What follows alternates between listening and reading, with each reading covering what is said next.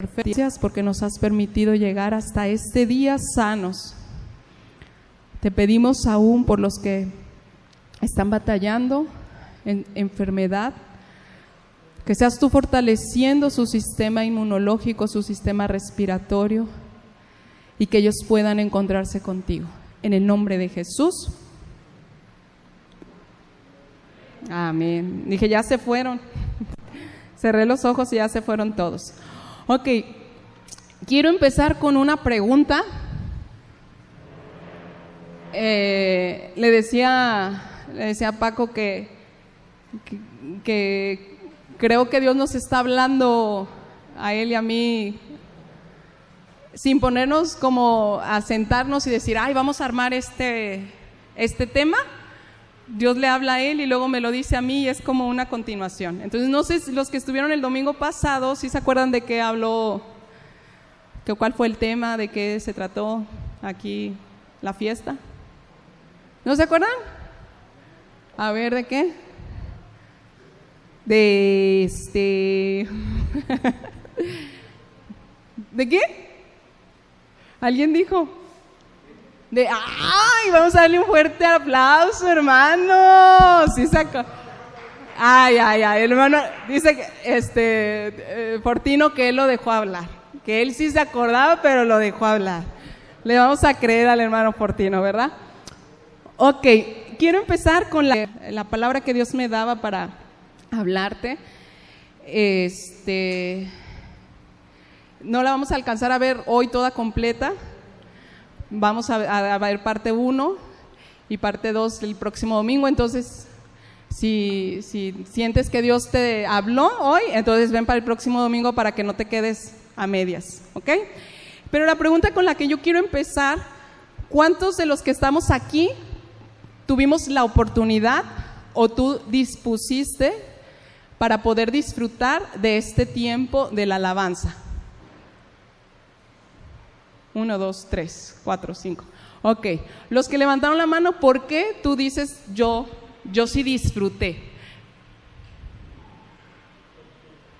A ver, eh, Fortino quiere hablar ahora sí, antes de que le ganen. A ver.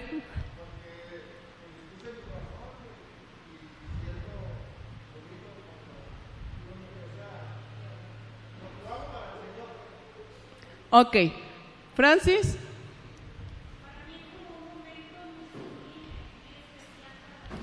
Ok, es un momento sublime mm, para Dios, pero ¿cómo tú sabes que lo disfrutaste? Porque muchas veces a mí me ha pasado que vienes, cantas, y como ya te la sabes, pues ya te la sabes y ahí la cantas como puedes, como quieres, te sientas, vas al baño, regresas. ¿Cómo sabes que realmente tú lo disfrutaste? A ver, el hermano viene con todo. A ver, hermano.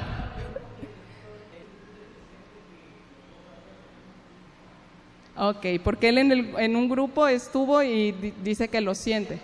¿Mande? Ah, está, sigue yendo, perdón. Pero tú sí te das cuenta cuando alguien está disfrutando algo.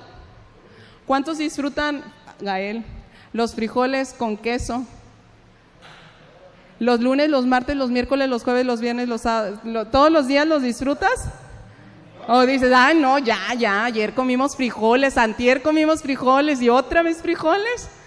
Pero a quienes les gustan, a Benny le encantan los frijoles, a Gael creo que también le encantan los frijoles. Y, este, y tú te puedes dar cuenta cuando alguien lo está realmente disfrutando.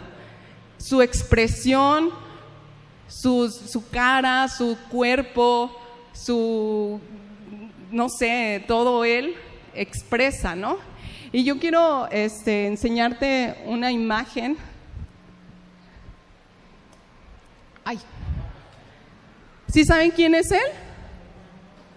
Sí, a ver quién es. No sé quién es ni cómo se llama, pero sí sé que ganó. ¿Qué ganó? La medalla de oro. ¿En, dónde? Ah, ¿Y cómo se llama? Se nos fue el nombre. se llama Arnulfo, ¿ok? Y cuando yo este, lo vi, que dieron la noticia que ganó, yo digo, wow.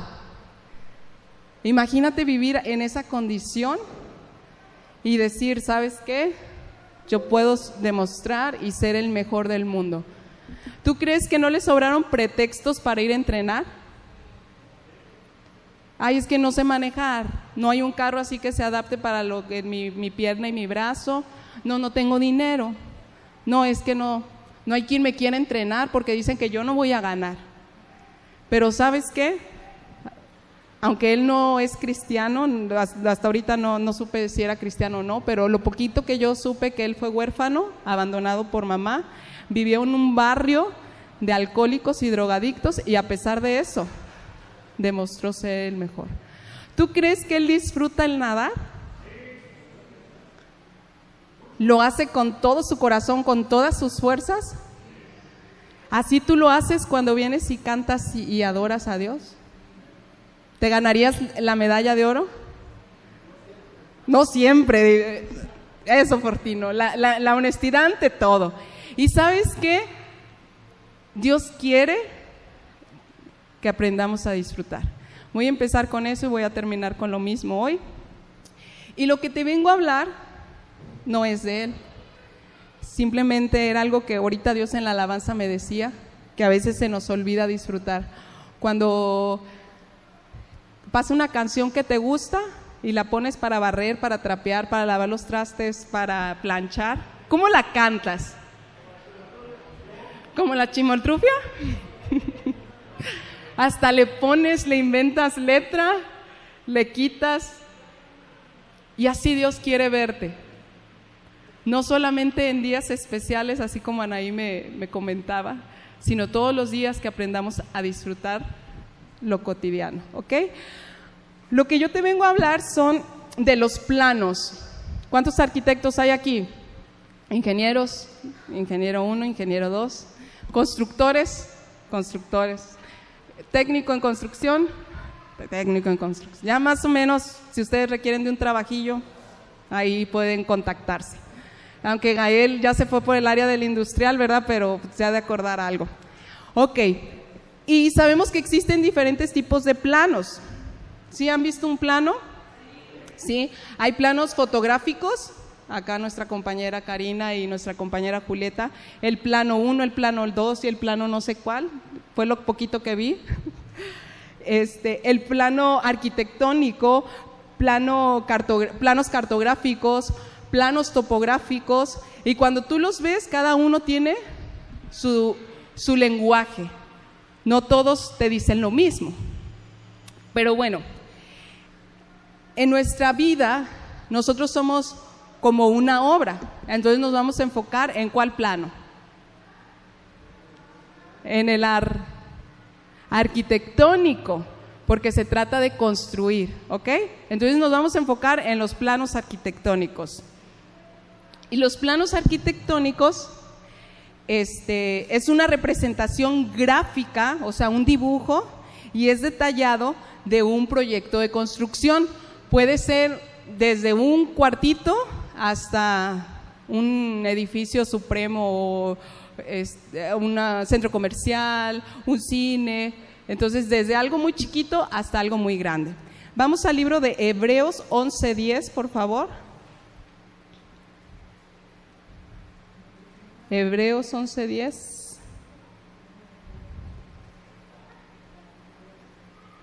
Vamos a decir ya cuando lo tengamos.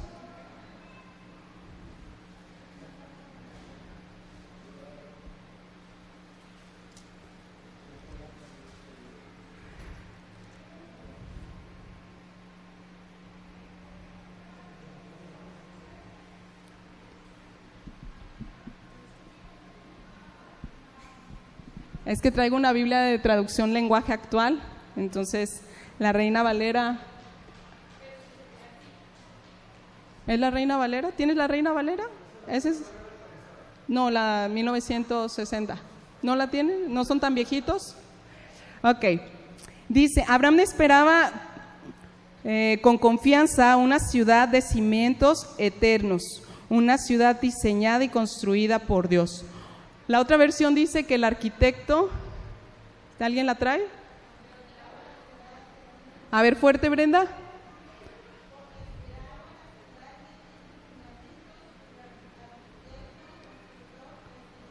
cuyo arquitecto y qué? Constructor. Así es que hermanos, todos nos vamos a estudiar arquitectura para parecernos a nuestro Padre. no, no es cierto. Pero, este, ¿cuántos de ustedes han decidido que su constructor y su arquitecto sean Dios? ¿Te imaginas a, Jesús con su casco, con sus planos y viendo a ver, ay, aquí está Maite, a ver, ¿qué le podemos hacer a la Maite? Nos salió media chueca porque acá le duele la, espalda, pero tú te puedes visualizar a un arquitecto, si tú ves los planos, los planos son precisos, traen medidas, traen simbología, traen especificaciones técnicas desde un acabado, desde la pintura, desde si va a ir el, techo, va a ir con yeso, va a llevar alguna este, algún tipo de, relieve o de diseño en las lámparas. Y todo eso el arquitecto se lo saca de, de acá, de la cabeza, ¿ok? Y yo te quiero compartir cómo viene esta palabra.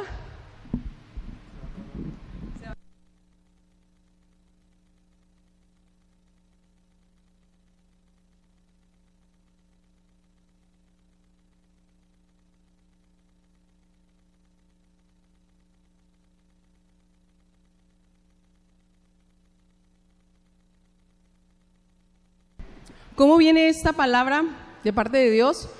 Un día estábamos en la oración y alguien hizo una petición acerca sobre los, los propósitos o los planes que Dios tenía.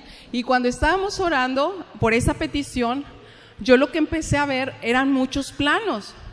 Y de un lado estaban los planos de Dios, del otro lado estaban tus planes personales y del otro lado, ¿qué creen que había? Ay, vienen filosos, hay que juntarnos con Fortino y con el hermano Luis, Hugo, Hugo, Paco y Luis, ok. Y estaban los planos de Satanás para cada una de las personas. He así como procede, he ahí como procede el cómo Dios te conoce, tú te conoces, pero Satanás también te conoce. Y Satanás también diseña en qué cosas tú puedes caer cuáles son las debilidades, porque mis debilidades no son las mismas que las de Karina, o las de Karina que las de Laura, o la de Laura, de Brenda, de Marta. Todos somos diferentes y así con ese detalle, así son los planos dentro de lo espiritual. La pregunta aquí es, ¿en cuáles planos tú estás viviendo? ¿En tus planes? ¿En los planes de Dios? ¿O en los planes de Satanás? No, no, no, no, Dios nos libre de los de Satanás, ¿verdad? Porque aquí todos le queremos entrar al reino de Dios. Pero el, próximo domingo te vas a dar cuenta que muchas veces sí caemos dentro de los planes de Satanás. ¿Mande? Andamos como chapulines, a ver cuál diseño está más, más fácil y más rápido, ¿verdad? Ok, ¿qué contienen los planos del hombre? Vamos al libro de Lucas, Lucas 12.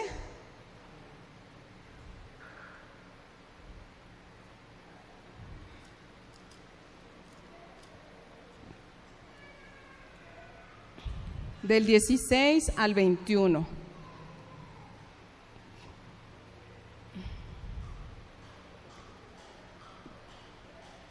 Dice, luego les contó una historia un hombre rico tenía un campo fértil que producía buenas cosechas. Se dijo a sí mismo, ¿qué debo hacer?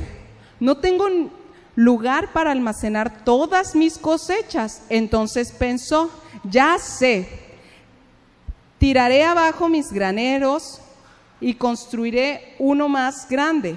Así tendré lugar suficiente para almacenar todo mi trigo y mis otros bienes. Luego me pondré cómodo y me diré a mí mismo, amigo mío, tienes almacenado para muchos años, relájate, come y bebe y diviértete. Pero Dios le dijo, necio, vas a morir esta misma noche y ¿quién se quedará con todo aquello por lo que has trabajado? Así que el que almacena riquezas terrenales, pero no es rico en su relación con Dios, es un necio. Yo no sé cuántos de ustedes son personas tan así organizadas en que todos los días dicen, ay, voy a hacer esto, esto, esto, a las 5 de la mañana me voy a ir a correr, luego vengo por mi jugo verde y mis siete huevos crudos y me los como y me pongo a estudiar, me voy a trabajar. Yo no sé si tú eres de esos o eres de lo que, ah, lo que venga. Total, que Dios hizo este día, gracias Padre, tú estás conmigo, amén. Vámonos. Yo no sé si eres así, pero normalmente cuando uno hace planes, muchas veces no salen como nosotros queremos. Y cuando también no eres una persona que planificas, eres un necio, porque no estás viendo los tiempos en los que estamos viviendo. Y si tú no eres organizado en tus tiempos, en lo físico, ¿tú crees que vas a ser entendido en los tiempos que estamos viviendo en lo espiritual? ¿Te van a pasar de noche las bendiciones? ¿Te van a pasar de noche las cosas por las cuales Dios quería entregártelas? Porque no estabas atento. Y muchas veces nos afanamos y nos preocupamos por cosas que van a venir. Ay, es que con quién me voy a casar. Todos aquí ya están, mira, eh, ah, eh, ah, eh. ¿y yo? Pues con quién. No sé qué te preocupe, no sé si, y pues ya se va a acabar el mundo, pues mejor, ya mejor me quedo aquí en la casita, me encierro, que Cristo me encuentre aquí lavando los trastes. La decisión, a veces Samantha me dice, mamá, ¿y tú cuándo te vas a morir? Ay, hija, pues yo no sé cuándo me voy a morir. O sea, yo sé que, que estoy aquí hoy y mañana no sé si vaya a estar. Podemos estar muy tranquilos el día de hoy, pero tal vez dentro de próximos, algunos minutos, horas, dos, tres días, nos pueda cambiar la vida. ¿Ok? Vamos al libro de Santiago 4. Santiago 4, 13 al 17.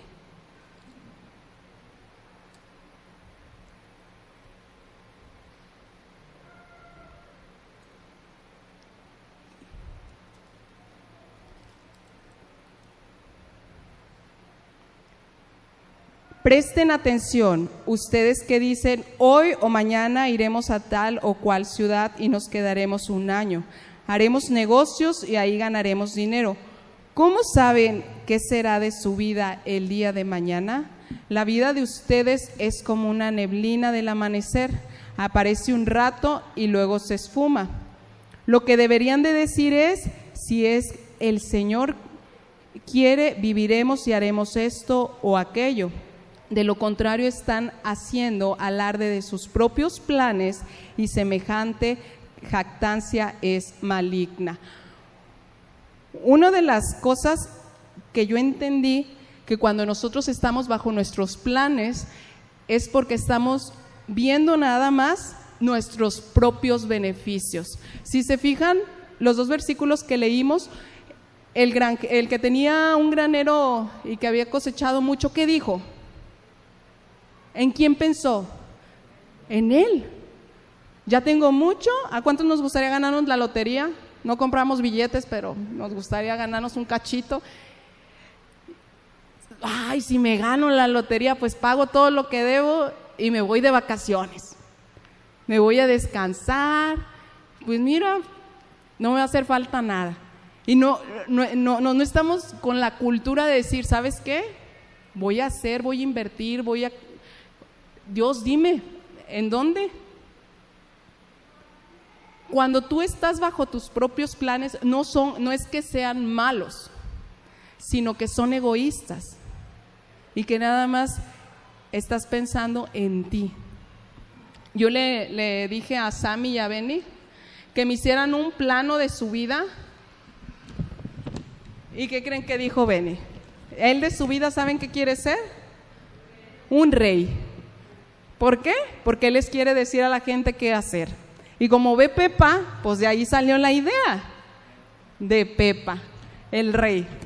Samantha, pues ya está más cuerda, ¿verdad? Ya sabe que, que tal vez un rey, pues no, no llegaría a ser, es la reina de Dios, princesa de Dios, pero en la tierra a ella le gustaría ser enfermera como su abuela. ¿Y por qué? Les pregunté por qué. Porque le gusta cuidar de los enfermos. Nunca ha cuidado un enfermo, pero lavarle las heridas, lavarle las heridas, ella sola se las lava. y a los 35 años ella quiere trabajar de enfermera. O sea, no sé, como ella, eh, ¿cuántos años tienes mamá? 35, entonces hasta los 35 ella quiere trabajar. Pero si se fijan, sus planes, sus planos están pensando en quién? En ellos. O sea, sus papás aún por lo que los quieran mucho, a sus, a sus primas, a sus abuelitos. Sammy dice, pues voy a ayudar, voy a cuidar enfermos. Y Dios muchas veces nos da chance, nos da chance de hacer lo que nosotros se nos viene en la mente y decir, aquí, por aquí voy a emprenderle. Y cuando vas caminando, Dios se encuentra contigo, pero más adelante lo vamos a ver. Yo como mamá, este es un plan que a mí me gustaría. A mí me gustaría que terminara la escuela, mínimo una licenciatura. Y de Dios a mí me gustaría que ellos puedan conocerle, escuchar su voz y saber quién es y que puedan amarle y, servir, y servirle. Y en lo personal, que puedan ser felices, que sean personas de bien, que ayuden a otros y puedan casarse para formar una familia. ¿Ok? Pero esos son mis planes. Pero ¿cuáles eran los planes de Dios? Muchas veces Dios, como les decía, nos deja caminar. Y Él está ahí. Pero llegan momentos claves donde tú tienes que decidir o haces tu voluntad o haces la voluntad de Dios. Hay un pastor que se llama Rey Matos y dice que él este, había terminado su, su bachillerato y su sueño y su anhelo era estudiar medicina. Entonces, él empieza a mandar cartas como a las escuelas donde él quería este, estudiar y eh, a la que él quería entrar, le mandan la respuesta y le dicen, él del bachillerato se había graduado con honores y la universidad le dice, ¿sabes qué? Tú no naciste para esto, tú no puedes ser médico, dedícate a otra cosa y gracias por, por tu atención en leer esta carta. Dice que, que en el momento que él recibe esa carta, él se pone a llorar Dios, si tú estás conmigo, Dios, si es lo que yo deseo, yo anhelo, o sea, ¿qué pasó? Y dice que él no entendía lo, que estaba viviendo. Y él, eh, de, las escuelas que metió solicitud, le hablan para, una, para que él siguiera estudiando y, se, y terminara trabajando en un taller farmacobiólogo creo que es, iba a traer el libro pero se me olvidó para leérselos tal cual y no decírselos en chismes, este, y les dice, Dios le había dicho a Rey Matos, es que yo te quiero mandar a un pueblito a que levantes una iglesia. Y él quería irse a medicina. Entonces le hablan de, de esa escuela y le dicen, ¿sabes qué? Nos interesaría que sigas este, estudiando, pero te queremos ofrecer un trabajo. ¿Cómo ves? No, pues que sí. Y él va a la entrevista. Y cuando está en la entrevista le dicen, ¿sabes qué? Al pueblito que te vamos a mandar es al pueblito que Dios le había dicho. Cuando él escucha lo que él estaba diciendo, él dijo, sí, acepto. Y le dice, oye, pero espérate, todavía ni sabes cuánto vas a ganar y ya te vas a ir al pueblito de la, de la punta del cerro no me importa cuánto voy a ganar, porque yo sé que Dios va a estar conmigo. Entonces dice que cuando llega a su casa y él feliz de, lo que le, había sucedido, su mamá llega y le da una carta. Y era una carta de la escuela donde él había querido estudiar medicina. Y cuando abre la carta, le dicen, señor joven Rey Matos, discúlpenos, pero tuvimos un error. Sería un placer que usted estudiara la carrera de medicina con nosotros. Imagínate en ese momento el shock de decir, ¿qué hago? Dice que con lágrimas en los ojos, que lo que hizo, empezó a romper la carta y dijo, ¿la rompo? Porque sé que si no la rompo, va a ser una tentación el que yo quiera negociar con Dios y decirle, ¿y si me voy a medicina a estudiar? Vamos al libro de Romanos 10, 9, 10, por favor.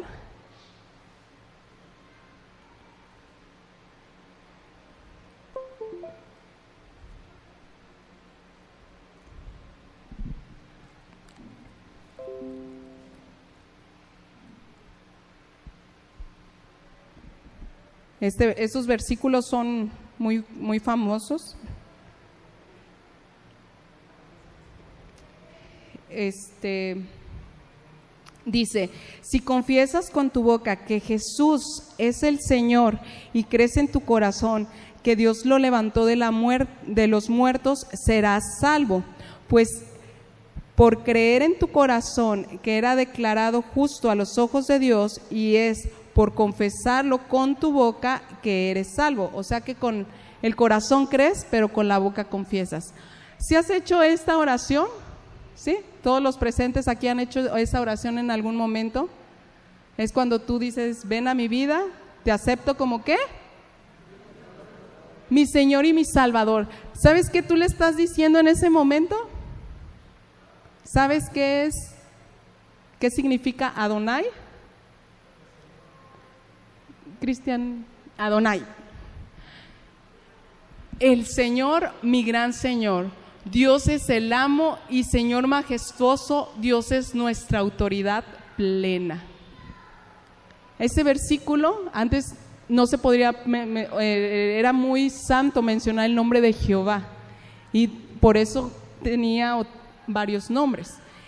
Y Adonai es Señor, es tu amo. ¿Eres esclavo de Dios? ¿Lo ves como tu Señor? O a veces le quieres quitar el control de tu vida y decir, ah, yo me la viento, yo manejo, yo hoy decido qué hago, para dónde me voy y a quién le hago caso y no le hago caso. ¿Sí te ha pasado que a veces quieres tomar tú el rumbo de tu propia vida y cuando Dios te dice, a ver, a ver, a ver, tranquila, tranquila, ni modo, ¿para qué se pusieron adelante? Ay, ya me voy para atrás.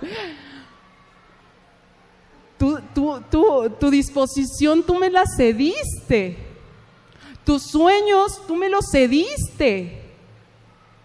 Tus planes, tus hijos, tu tiempo, tu trabajo, tu escuela, tú me la cediste o no. O alguien que era Señor nada más era de algunas cosas. Tal vez no estamos tan acostumbrados a ese término de Señor o amo, porque tenemos en México años que no somos, no estamos bajo la esclavitud. Pero un esclavo dependía las 24 horas de su amo. Que si el amo a las 3 de la mañana quería leche con pan del globo, el esclavo iba. Estaba lloviendo, ¿qué me importa? Había un huracán, ¿qué me importa? Yo soy tu amo. Y nosotros cedemos en algunas cosas, pero en otras, ay, no, no, no, es que eso a mí no me gusta. ¿Para qué estudié entonces? No digo que Dios a todos nos va a pedir la carrera, como fue mi caso. Yo desde que entré al TEC, yo le dije, ¿sabes qué, Dios? En la prepa, algunos, no sé si sepan que yo estaba en segundo de prepa y había reprobado química. En mi vida había reprobado una materia.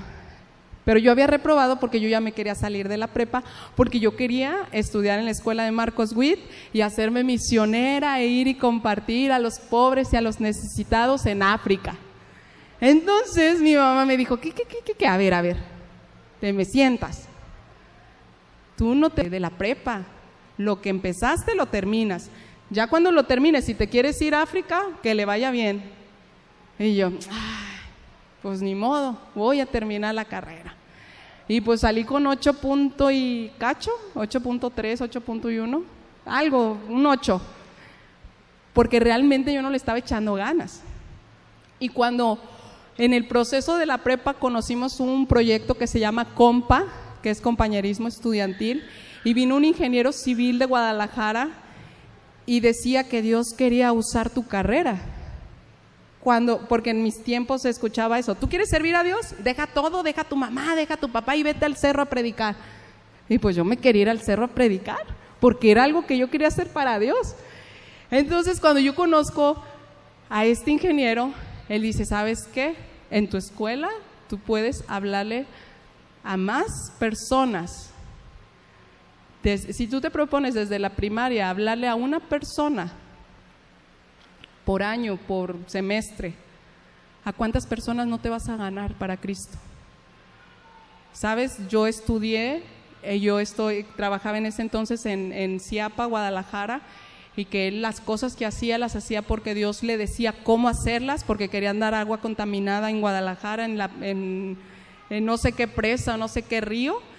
Y a mí me impactó tanto que yo dije, sí es cierto, hay muchos que dejaron sus carreras inconclusas por irse a, compartir a los pobres y los necesitados, pero a los profesionistas, a los maestros, a la gente preparada, ¿quién les va a hablar?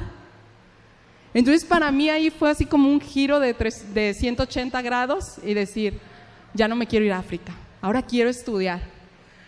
Me meto al TEC y yo dije, voy a ser la mejor de la mejor, la mejor alumna, me voy a matar haciendo los trabajos, las tareas, los exámenes. Me iba como en feria.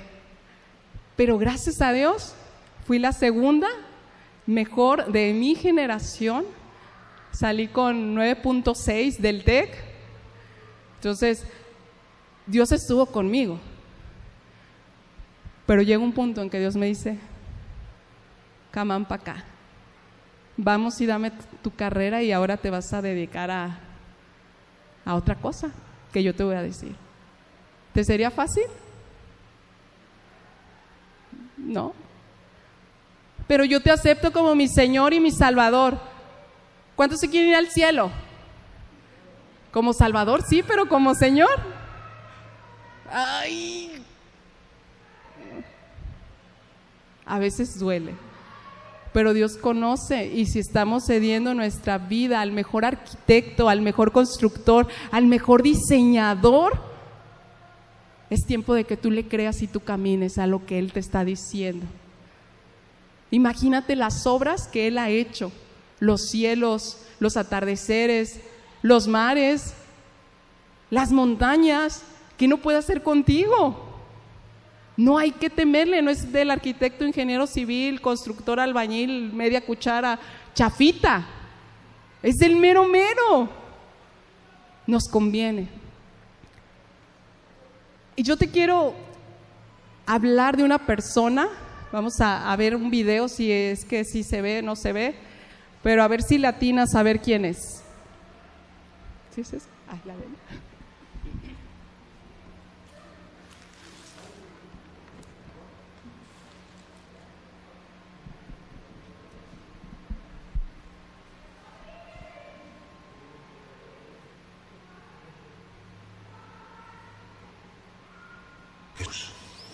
noche en que lo traicionaron, tomó pan.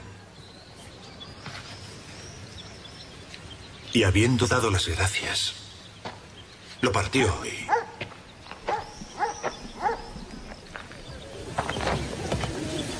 Bienvenido, amigo. Por favor, siéntate con nosotros. Hazme caso. No soy tu amigo. Cogedlos. ¿Qué queréis? ¿Qué pasa? ¡No, por favor! ¡Corred, corred! ¡Salgamos de aquí! ¡Corred, por favor! ¡Detenedlos! Decid a todos vuestros amigos, a todos los seguidores de Jesús, que yo Pablo de Tarso. Os encontraré. Dios está de mi parte. ¡Vamos, Sal! ¡Fuera! ¡Fuera! ¡No he hecho nada! ¡No!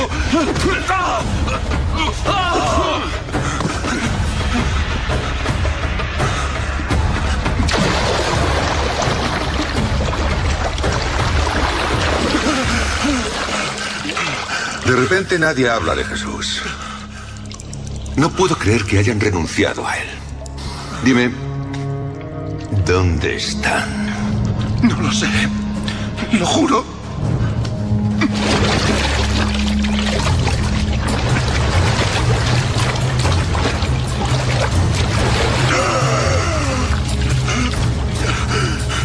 Damasco. ¿Alguien dijo Damasco?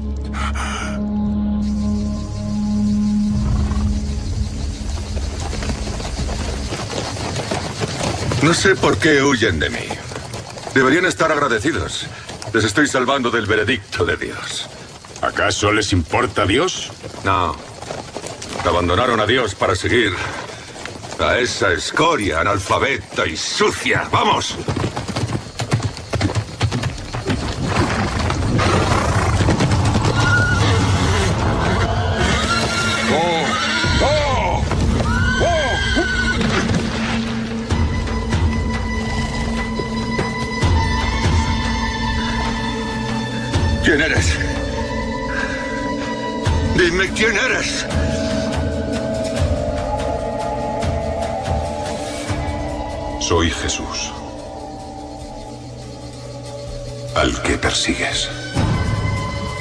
¡No!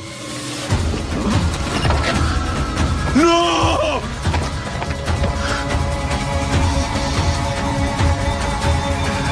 ¡Jesús está muerto! ¡No! ¡No!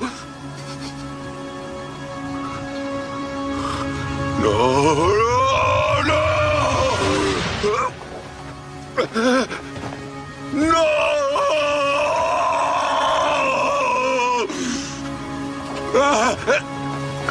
¡Mis ojos! ¡Estoy ciego!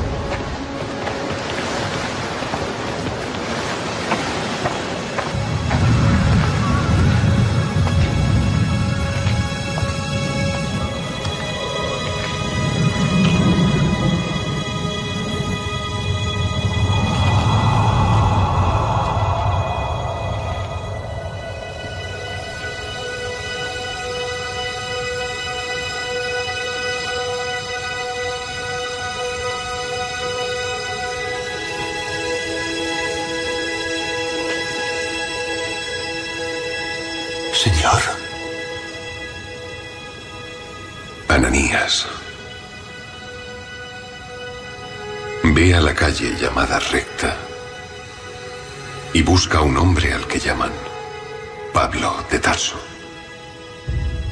¿Pablo? Pe- pero él nos odia. Persigue a tus seguidores.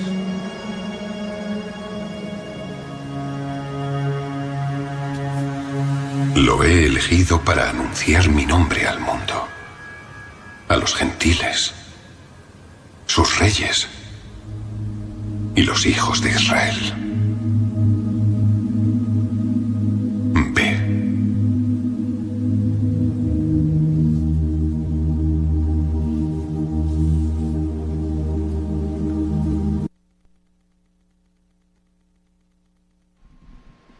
Sí, ok. ¿De quién es? Pablo. En el libro de Hechos 9, del 1 al 13, dice, mientras tanto, Saulo pronunciaba amenazas en cada palabra y estaba ansioso por matar a los seguidores del Señor. Así que acudía al sumo sacerdote, sacerdote perdón, y le pidió cartas dirigidas a la sinagoga de Damasco para solicitarle su cooperación en el arresto de los seguidores del camino. Eh, El camino eran una de las formas que le decían a los cristianos, ¿ok? Que se encontraban ahí. Su intención era llevarlos a hombres y mujeres por igual de regreso a Jerusalén encadenados. Al acercarse a Damasco para cumplir esa misión, una luz del cielo de repente brilló alrededor de él. Saulo cayó al suelo y oyó una voz que le decía, Saulo, Saulo, ¿por qué me persigues? ¿Quién eres, Señor? preguntó Saulo. Soy Jesús a quien tú persigues, contestó la voz. Ahora levántate, entra en la ciudad y se te dirá lo que debes hacer. Los hombres que estaban con Saulo se quedaron mudos porque oían el sonido de una voz, pero no veían a nadie. Saulo se levantó del suelo, pero cuando abrió los ojos estaba ciego. Entonces sus acompañantes lo llevaron de la mano hasta Damasco. Permaneció ahí ciego durante tres días, sin comer ni beber. Ahora bien, había un creyente en Damasco llamado Ananías. El Señor le habló en una visión y lo llamó Ananías. Sí, Señor, respondió. El Señor le dijo, ve a la calle llamada derecha, a la casa de Judas. Cuando llegues, pregunta por un hombre de Tarso que se llama Saulo. En ese momento, él está orando. Le he mostrado en una visión a un hombre llamado Ananías que entra y pone las manos sobre él para recobrar la vista. Pero Señor, exclamó Ananías, he oído a mucha gente hablar de las cosas terribles que ese hombre les ha hecho a los creyentes de Jerusalén. Además tiene autorización de los sacerdotes principales para arrestar a todos los que invoquen tu nombre. El Señor le dijo, ve porque Él es mi instrumento elegido.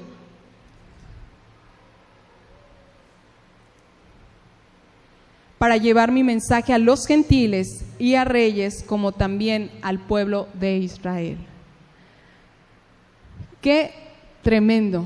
Imagínate un sicario en estos tiempos un talibán que tenga la encomienda de venir a Nayarit y matar a todos aquellos que se digan cristianos.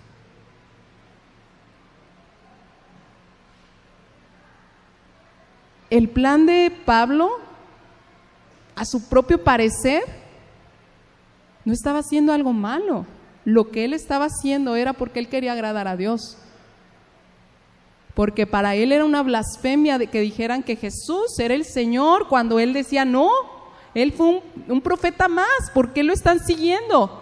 Y estaba tan apasionado y tan loco que no le importaban niños, mujeres, hombres, los arrestaban, los golpeaban, los maltrataban. ¿Qué tanta era la fama de Pablo? Entonces no había internet. Y en varios lados sabían lo que él hacía qué tanta era la agresividad, la violencia que él usaba para que otros dijeran, ve y compárteles, ay, no, no, no, no, no, tú quieres que me maten, Dios. No, Ananías, ve porque yo tengo planes para él. Pablo no era cualquier persona, él era un judío. Fue alguien que estuvo preparado en las escrituras a los pies de Gamaliel ¿Quién fue Gamaliel? Era un fariseo, un doctor de la ley y era venerado por el pueblo. Era su discípulo. Imagínate qué calidad de persona era Pablo, que a Gamaliel no cualquiera le aguantaba. Era como cuando, ¿qué maestra te tocó? No, pues que fulanita de tal. ¡Ah! Con ella todos reprueban, bien dura que es. Cuando yo estuve nada más tres pasamos. Así era Gamaliel. Y sabes, Dios tenía un plan para Pablo. ¿Y cuál era el plan? Que él les hablara a los gentiles, les hablara a su pueblo y les hablara a los reyes. Él era el que, con todo lo que él había vivido, era el capaz para hacer ese llamado. No le habló a Pedro, no le habló a Mateo, era Pablo el elegido. Pero sabes, Pablo tenía la libre decisión de poder ser necio y seguir en su camino. O decir, cedo porque te he visto y quiero hacer lo que tú me estás diciendo. Tú tienes la libre decisión de irte a la derecha, irte a la izquierda o seguirte de frente. Aún a pesar de que tú hayas hecho Señor y Salvador a Jesús de tu vida, Dios te sigue dando ese libre albedrío. Escoge. Escoge hijo. ¿En dónde lo vemos? En Deuteronomio 30.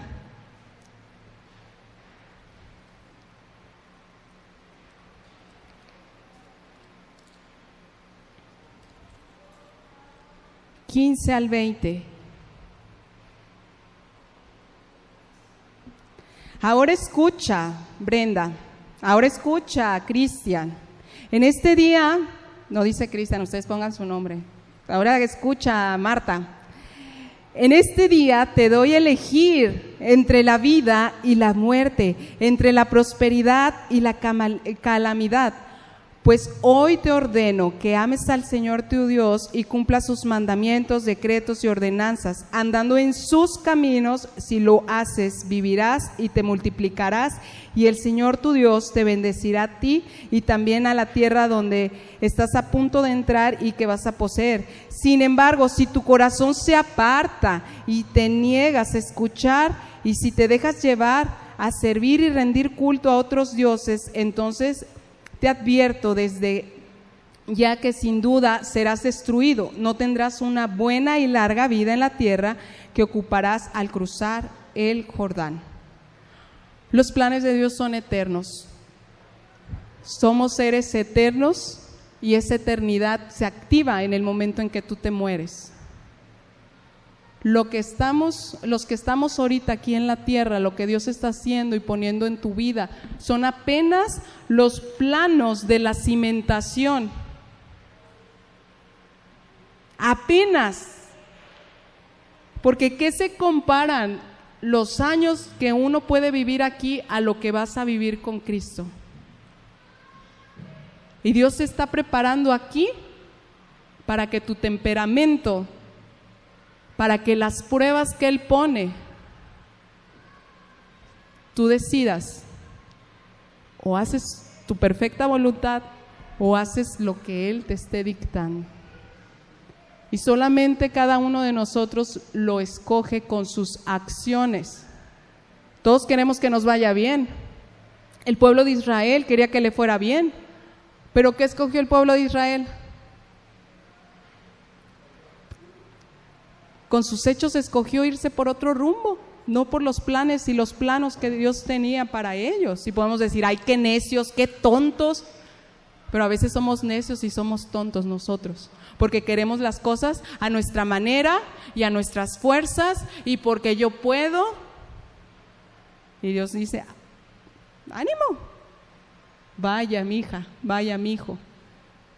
Y Dios va a empezar a presentar oportunidades para que tú te encuentres con Él. Y así como Pablo decida, aquí estoy. Quiero servirte. Quiero hacer tu voluntad. Y ahora de, él perseguir, ser perseguido, ser encarcelado. Que hasta el día de hoy leemos cosas que él escribió bajo la inspiración del Espíritu Santo, porque Él decidió que todo su conocimiento y todo lo que Él había aprendido era cosa vana si no tenía el Espíritu Santo. ¿Qué planes, qué planos quieres seguir para tu vida? Es momento que tú te preguntes, que tú realmente lo empieces a vivir que no te dejes llevar. Porque una de las cosas, y con esto quiero terminar, es que Dios quiere que seamos como Él. Y una de las características que Dios disfruta cada una de las cosas que hace. Anaí me da un consejo de que a veces nos programamos a querer disfrutar un día especial. ay, ya quiero que lleguen mi cumpleaños porque me la voy a pasar bien padre y quiero que me regalen o quiero salir o quiero... Y estás esperando tu cumpleaños. Y llega tu cumpleaños y tras llueve. Tras nadie te escribe. Mm.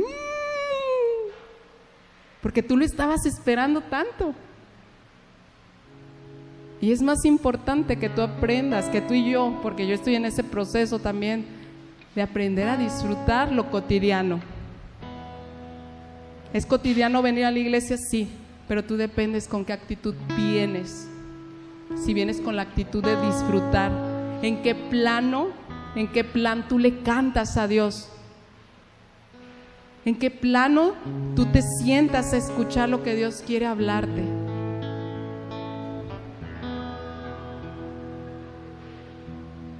Pero es tu decisión. La próxima semana estaremos hablando de los planos de Satanás. Uy, qué miedo. Pero es importante que los conozcas. Y tú empieces a abrir tus ojos y darte cuenta en dónde te estás moviendo. Quiero que cierres tus ojos.